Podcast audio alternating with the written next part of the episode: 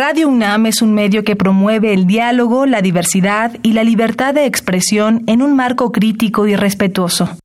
Los comentarios expresados a lo largo de su programación reflejan la opinión de quien los emite, mas no de la radiodifusora. ¿Qué podemos hacer hoy por el planeta? Son los favoritos de los niños y forman parte de la decoración de las fiestas.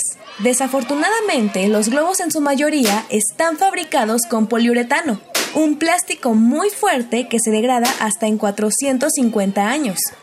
Procura usar aquellos hechos con látex natural. Habitare.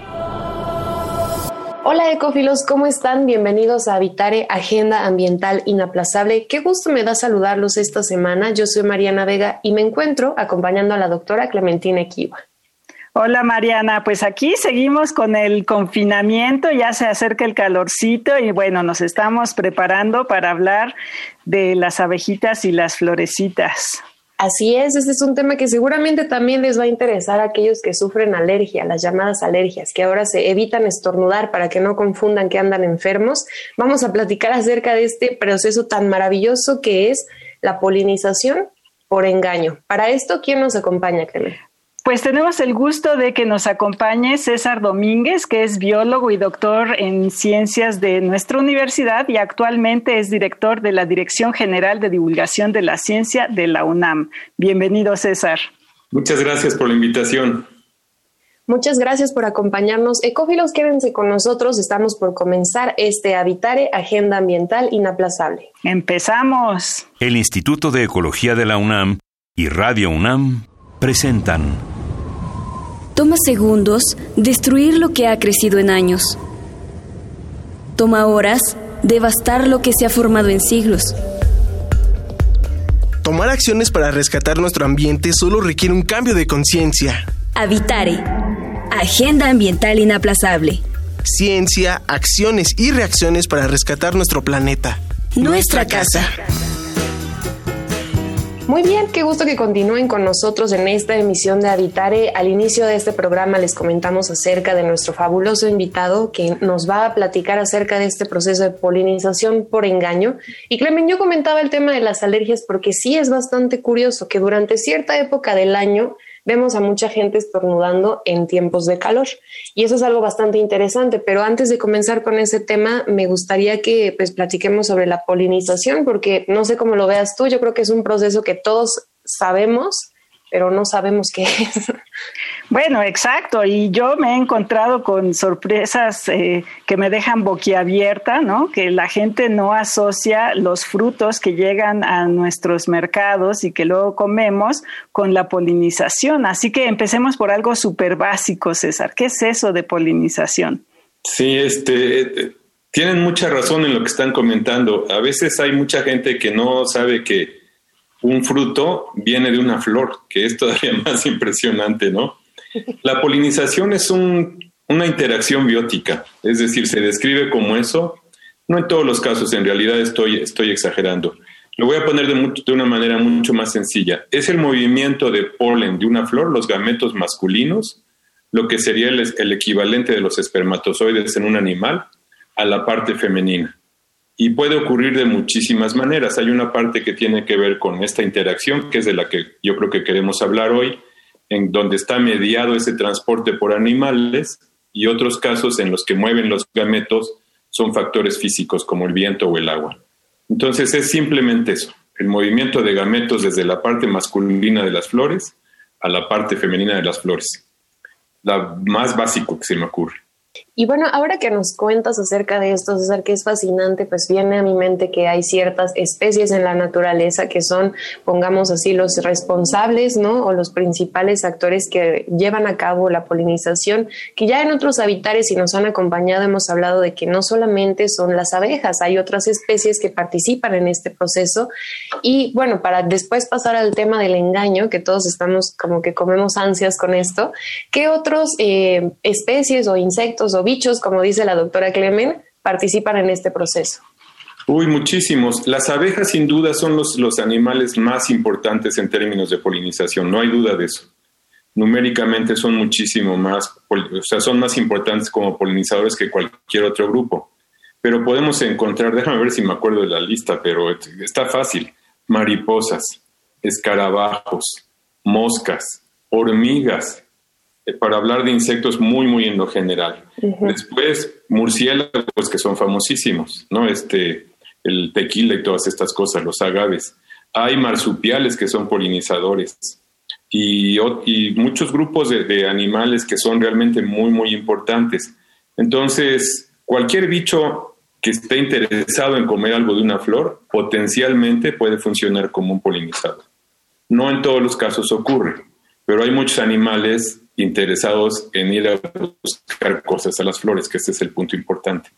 Claro, entonces, eh, bueno, siempre se nos habla y se nos dice que buscan sobre todo el néctar de las flores, ¿no? Ajá. Entonces, ¿qué sucede cuando va un insecto, por ejemplo, a una flor y se encuentra con la sorpresa de que no hay eh, nada que se pueda llevar a cambio? Es una historia realmente muy bonita, porque, porque siempre se ha hablado de la polinización como una interacción armoniosa. A ver si lo puedo decir bien. El polinizador se acerca a la flor porque va a comer algo, generalmente es néctar, a veces es polen y a veces son otras cosas, y, la, y entonces la flor le ofrece, con comillas grandes, esa recompensa y el polinizador le paga, con comillas grandes, moviendo sus gametos. Entonces se ve así como una interacción mutualista donde ambos se benefician. Uno obtiene comida y otro obtiene el servicio de que le muevan sus gametos. Siempre, bueno, no siempre, mucho tiempo se pensó que, que, la, que esa era la generalidad. Y ahora sabemos que en muchos casos esas cosas cuestan. Es decir, a la planta le cuesta mucho pagar por los servicios de los polinizadores y a los polinizadores en realidad no les importa mover los gametos de las plantas. no es, es completamente incidental. La cosa que es interesantísima es que la selección natural favorece disminuir los costos en los dos. Y disminuyendo los costos, entonces se empiezan a hacer trampas unos a los otros. Cuando hablamos de, que las plantas van ganando esa carrera, que las plantas consiguen disminuir los costos y de todos modos tener el servicio, hablamos de polinización por engaño. A veces ganan los animales y entonces le hacen trampas a la planta, incidentalmente, esto no quiere decir que lo piensan, le hacen trampas a la planta y consiguen la recompensa sin mover los gametos. Entonces, pero esa, esa probablemente la polinización por engaño sirve como pretexto para estudiar un fenómeno mucho más general, que es el fenómeno de, las, de los conflictos de interés en todas las especies que interactúan. Es una cosa realmente muy, muy interesante. Y que además de interesante a veces parece de película, ¿no? Esto que nos están narrando yo creo que muy pocas personas se ponen a pensarlo fuera de la academia, claro, y de fuera de los estudios que se realizan. Por ejemplo, ahora creo que es importante hacer una precisión. La Real Academia de la Lengua, tan citada en todos lados, define el engaño como la falta de verdad en lo que se dice, hace, cree, piensa o se realiza. Y es algo muy interesante, ¿no? Ver que todas estas acciones en el mundo natural, que nosotros somos parte, pero a veces se nos olvida, están presentes. Y entonces, ¿qué consecuencias trae esto, César? Sí, este, acabas de decir una cosa muy importante. Cuando tú ves una serpiente que tiene colores, una serpiente que está cazando y que se está camuflajeando, ¿cómo lo interpretas? O sea, está haciendo parecer a su presa que no está ahí. Sí, se está ocultando. se, está engañando en ese sentido que dijiste. Claro. Este, y, y, uno podría tener muchísimas, de hecho no podemos abundar tanto, pero lo que quiero decirles es que este fenómeno del engaño va mucho más allá de la polinización por engaño. ¿Por qué lo estudiamos nosotros? Porque es fácil.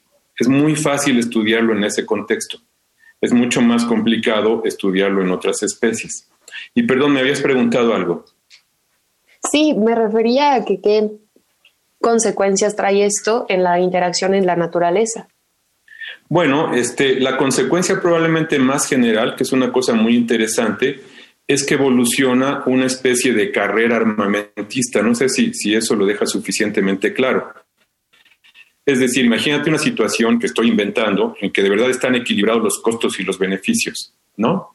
La selección natural favorece cualquiera de los, a los dos en realidad, que bajen el costo, es decir, que produzcan menos néctar o que produzcan nada de néctar o nada de recompensa y de todos modos obtengan, obtengan el beneficio. Hacer eso significa que el otro bicho, el polinizador, está acercándose a una planta donde piensa que va a encontrar comida y no encuentra nada. Entonces, inmediatamente la selección sobre el polinizador se hace mucho más fuerte para discriminar con mucha más eficiencia. Y probablemente entonces es, como un paso, hago trampa y entonces el otro hace, evoluciona una característica que evita caer en la trampa y así se van. Entonces es una cosa muy interesante y hay muchísimos ejemplos.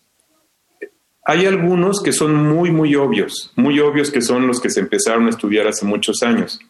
En lo que estamos ahora, lo que estamos estudiando ahora, es qué tan general es eso. Y hemos encontrado resultados realmente muy sorprendentes que incluso en plantas donde uno piensa que no están ocurriendo esos engaños, son realmente muy patentes una vez que uno aprende a verlos. Claro. Si imaginamos a una planta que está compitiendo con muchas otras plantas en el ecosistema, pues tiene que obtener recursos del suelo, del sol que le llega y pues está rodeada de muchas otras cosas más. Entonces, producir hojas le cuesta energía, producir flores le cuesta energía, producir eh, miel o néctar le cuesta energía. Todo eso le va costando energía. Entonces, a eso te refieres tú con el de eh, ahorrar de alguna manera, ¿no? Gastar lo menos posible para poder producir toda este, esta diversidad de, de órganos en, una planta, ¿no? Dicho de una manera muy sencilla, imagínense que cada organismo tiene un presupuesto fijo de recursos. Y entonces ese presupuesto lo tiene que dividir entre varias funciones que todas son muy importantes. Sobrevivo, crezco, me reproduzco, por decir las tres más importantes. Entonces, sobrevivir mucho necesariamente significa crecer menos y reproducirse menos. Reproducirse mucho significa pues que tienes menos de las otras dos. Y en la naturaleza tenemos ejemplos de diferentes especies que escogen, que privilegian diferentes funciones, que es una cosa muy, muy interesante. Pero ese es esencialmente el punto. Cuesta tanto conseguir recursos en la naturaleza que la selección natural favorece el uso más eficiente posible y el uso más eficiente posible para una especie a veces va en detrimento de la otra especie con la que estás interactuando. De hecho, a veces ni siquiera son las especies. Sabemos muy bien de conflictos entre diferentes sexos de la misma especie, entre los machos y las hembras, este, y bueno, y se puede generalizar mucho ahí. Muy bien, pues sigan con nosotros en este Habitare. Ahora vamos a escuchar la biodiversidad y yo y continuamos hablando de polinización por engaño con el doctor César Domínguez. La biodiversidad y yo.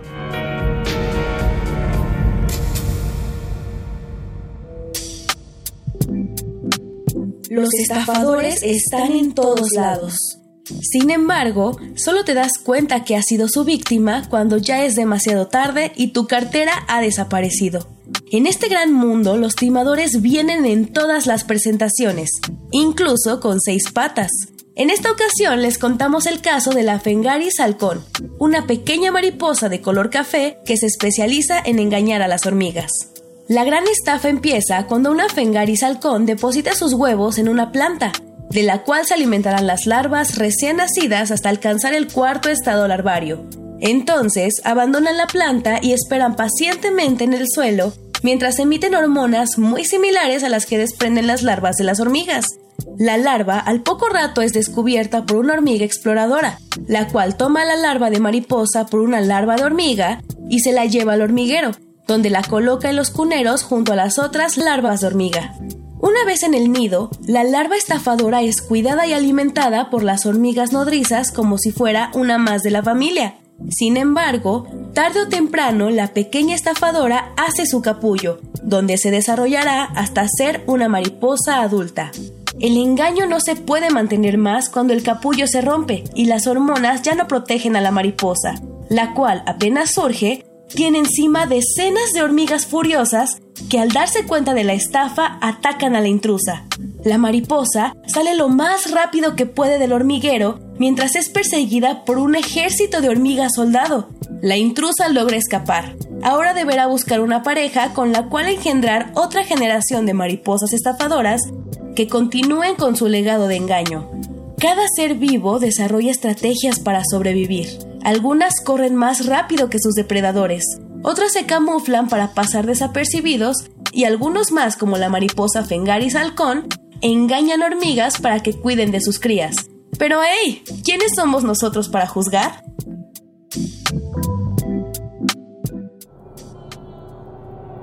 Habitare Ecófilos, qué gusto que continúen con nosotros en este Habitare Agenda Ambiental Inaplazable. Nuestro invitado del día de hoy, el doctor César Domínguez, nos está contando cosas que nos hacen volar la mente porque no son consideraciones que tengamos siempre presentes de cosas que suceden en la naturaleza. Porque si bien por un lado creemos que todos los animales conviven en armonía como en las caricaturas. Luego prendes el Discovery Channel y ves que se están asesinando. Entonces, muchas cosas ocurren y no nos damos cuenta. Y en ese no darnos cuenta, Clemen, creo que pasa eh, mucho que pues no sabemos cómo llegamos a estos descubrimientos, ¿no? Exactamente. Bueno, y, una pregunta que yo les he hecho a los niños que están eh, aprendiendo a observar la naturaleza, ¿qué es eso del bien y qué es eso del mal? Es algo súper eh, humano realmente, ¿no? Entonces, pues si ves algo en la naturaleza que alguien se come a otro más, pues no nos debe de, de escandalizar, pues es un hecho natural y todos pues de alguna manera salen beneficiados, ¿no? Y en este caso, bueno, pues sí es sorprendente saber que eh, pues a lo mejor las plantas sí salen beneficiadas y el que sale engañado y decepcionado es el polinizador, porque lo único que se lleva es el polen de la otra, ¿no? Y, no hay néctar de recompensa. Pero ¿cómo se descubrieron esto? Es, es una observación súper difícil de hacer, me imagino. Sí, bueno, es como, como muchas cosas en ciencia, en particular en biología, producto de una observación, de observaciones de mucha gente y de mucho tiempo. la historia de la, de la biología de las reproducciones de las plantas es realmente muy interesante. Fue hasta finales de 1700, sí, finales de 1700, un hombre que se llamó Sprengel, que descubrió para qué servían las flores. O sea, teníamos siglos y siglos de, ver las flores y este y, no había por lo menos en el occidente ¿eh? no había una, una comprensión de su función. Y después él descubrió también para qué se servía el néctar que era para los animales así lo dijo. Y después descubrieron que había plantas que no producían néctar. Entonces esa fue la primera aproximación. Y es una cosa muy interesante porque no nos va a dar tiempo de hablar de todo esto pero, pero nada más para hacer una descripción muy rápida, uno siempre piensa en las flores como las flores hermafroditas, las que tienen las anteras y las que tienen la parte masculina y la femenina. Pero hay una variación gigante en eso. Y, y, se descubrió principalmente con plantas tan familiares como la papaya. La papaya no es de ese tipo, la papaya tiene machos y tiene hembras, es decir, hay plantas que son hembra y plantas que son macho. Y las hembras no producen néctar y los machos sí. Y hay una, una historia que es muy bonita que tiene que ver con esto que estamos platicando. La pregunta fue, ¿por qué las hembras no producen néctar? Bueno, las hembras gastan muchísimos recursos en producir las flores y producir esos frutotes que son las papayas, ¿no? En cambio, los machos les sale mucho más barato. Y resulta que las flores de, las, de la papaya hembra Dicen, eh, si uno las ve no parecen tanto, pero dicen que se parecen a las flores de los machos. Entonces, ese es el otro resultado que es importante, lo que me había preguntado Mariana. ¿Cuál es la otra, el otro resultado de la polinización por engaño? Bueno, que las que están engañando se parecen a las que sí producen recompensa. Y hay también muchos ejemplos de eso. Hay, el, el engaño realmente es fascinante. Hay muchas especies de orquídea que, no producen recompensa, es decir, no producen nada de recompensa. Y lo que hacen es que producen un olor, una feromona, y tienen forma de las hembras de algunas avispas. Entonces las avispas perciben el olor de las feromonas, llegan a las flores y tratan de copular con ellas.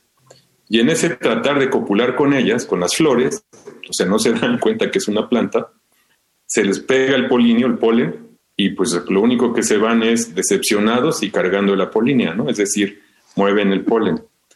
Hay muchísimas expresiones de esto que son realmente muy, muy interesantes. Y el descubrimiento empieza con Sprengel y después con mucha gente que empezó a darse cuenta que había flores y plantas que no producían recompensas. Y entonces decían, bueno, ¿cómo funciona? Si la idea es que los bichos van porque hay recompensa. Bueno, el punto es que las plantas se las han arreglado para parecer que dan recompensa, pero no hay. Claro. Y antes de que, bueno, en la primera mitad de este programa yo comentaba algo que quedó por el aire, que sería de qué manera los humanos participamos en esta, en esta situación, ¿no? Y no me refería a que los humanos engañemos, ¿no? Yo creo que eso no pasa, casi no es común, pero no me refería exactamente a eso, sino a que si después de que descubrieron esto, me, nace la, inquietud de saber si el humano lo ha podido aprovechar a su favor, porque creo que eso es algo muy recurrente. A lo mejor vieron una ventaja en que se, lograra ese engaño por alguna manera. ¿Esto ha existido, doctor? Este, como polinización, mira, lo, que se hace con, algunas especies de plantas comestibles es, es un fenómeno que, que me va a costar un poquito más de trabajo explicar, pero lo voy a decir de manera muy sencilla. Este, imagínense que fuera el ejemplo de las papayas. Ajá. Obviamente a nosotros lo que nos importa son los frutos de la papaya. No nos importan los machos. Está claro, ¿verdad? Sí. Pero eso no pasa con los animales. Si tú haces una plantación de puras papayas hembra, no vas a tener quien polinice. Entonces necesitas determinar el número de machos que necesitas poner en esa plantación para que sea atractivo para los polinizadores porque ocurre que si tú pones un número suficientemente alto de machos, entonces los, los polinizadores van a acudir a esa plantación y no les va a importar que hay algunas plantas de papaya que no producen recompensa. Si tú pones menos queso, simplemente no van a ir. Entonces, en ese sentido podríamos aprovecharlo, ¿no? Ese fenómeno este, depende de las frecuencias de machos y hembras, que se parece mucho a un ejemplo que yo siempre uso, que es un bar de solteros. ¿No? Este, yo nunca voy a esos bares de solteros, pero seguramente habrá quien vaya. Y en esos bares de solteros, este, imagínate, imagínense que, que, llegan al bar de solteros y son, por ejemplo, un hombre, ¿no? Y entran al bar y son puras mujeres. Independientemente de si ese hombre es muy guapo, muy alto, muy fuerte, lo que pónganle ustedes los atributos que quieran, es muy probable que salga con pareja de ahí porque todas las, que están ahí están justamente a eso fueron, a conseguir pareja. Si la situación fuera un poquito distinta, si es ese mismo hombre y entra al mismo bar, pero ahora hay mitad hombres y mitad mujeres, la probabilidad se va casi a cero, porque entonces empiezan a actuar ese otro tipo de características. Si es guapo, si es fuerte, estoy inventando, ¿eh? este, y más ahora en estos tiempos trato de ser muy cuidadoso, pero pero ese es el punto. Hay un fenómeno que se llama selección dependiente de la frecuencia que también actúa con estas cosas del engaño. Es realmente muy, muy importante. Pero sí, contestándote, Mariana, se pueden, este, sabiendo eso, uno, puede enseñar, pues, por ejemplo, cómo vas a hacer tu cultivo, ¿no? Claro. Ese es aprovecharlo de alguna manera. Déjame rematar tu pregunta con otra cosa que es muy interesante. El engaño no es privativo de la polinización. En realidad el engaño, así como lo estoy describiendo, sin que tenga una connotación de conciencia, está muy, muy generalizado en la naturaleza. Sí, eh, bueno, voy a, recordarles a nuestros radioescuchas, por ejemplo, esta mariposa que es, al posarse en, un, eh, en una planta o en un tronco, eh, parece que tiene dos ojos, ¿no? De, de, una lechuza, ¿no? Y en realidad no es, y nadie se acerca a ella porque pues no quiere que, que le dé un susto, ¿no? Entonces ese es un, otro tipo de engaño ah, como el que se refiere César. Vaya, no es que es muy interesante y creo que nos quedan muchas preguntas pendientes, pero se nos termina el tiempo de este habitar y yo creo que un buen mensaje quizá para que concluyamos con esto sería que tendemos a humanizar de más la naturaleza, ¿no? Y pensar que los animales hacen esto en el sentido en que nosotros lo haríamos, ¿no? Pero ellos no están detrás ni de dinero ni de otras cosas, ellos están luchando por sobrevivir y creo que hay que tenerlo muy en cuenta, ¿no les parece? Sí, este, Mariana, me parece que, que la reflexión también puede ir en el sentido contrario. ¿Qué tanto de lo que hacemos tiene una parte basada en eso, ¿no? Y, este, y ese es otro tema de discusión realmente muy, muy interesante. Claro, ojalá que nos puedas acompañar en otro Habitare y le damos ahora por ese sentido, Clemente. Por supuesto. Exactamente, sí, no, hombre, pues es un tema muy interesante y que también nos pone en una perspectiva diferente para apreciar a la naturaleza como esta complejidad de cosas que no tenemos que evaluar si están bien o están mal, así son y, pues todo mundo está, como dices, eh, luchando por sobrevivir. Exacto. Y bueno, gracias al cielo o al universo o a quien quieran darle, estamos vivos para presenciar esto. Este Habitare se termina, pero Clemen, recordémosle a nuestro público las redes sociales para que se comuniquen con nosotros. Sí, estamos en Facebook en arroba Instituto de Ecología UNAM, todo junto, en Twitter arroba y Ecología UNAM y en Instagram Instituto-Ecología UNAM. Muchas pues, gracias por habernos acompañado, doctor. Gracias a ustedes, me la pasé muy bien platicando. Mil gracias, mil gracias, César. Y bueno, solo nos queda agradecerle al Instituto de Ecología de la UNAM y a Radio UNAM en la asistencia a Carmen Sumaya, información de Aranza Torres e Italia Tamés. En la voz de las cápsulas estuvo Lisbeth Mancilla, operación técnica y producción de Paco Ángeles, y en las voces los acompañamos la doctora Clementina Equiwa y Mariana Vega. Los esperamos en el próximo Habitare Agenda Ambiental Inaplazable. Hasta la próxima. ¿Qué podemos hacer hoy por el planeta?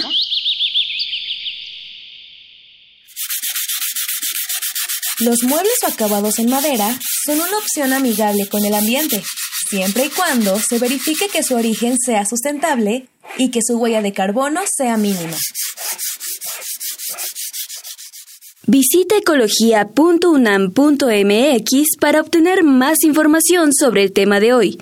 Y si quieres escuchar todas nuestras emisiones, entra a radiopodcast.unam.mx. Radio UNAM y el Instituto de Ecología de la UNAM presentaron Habitare, Agenda Ambiental Inaplazable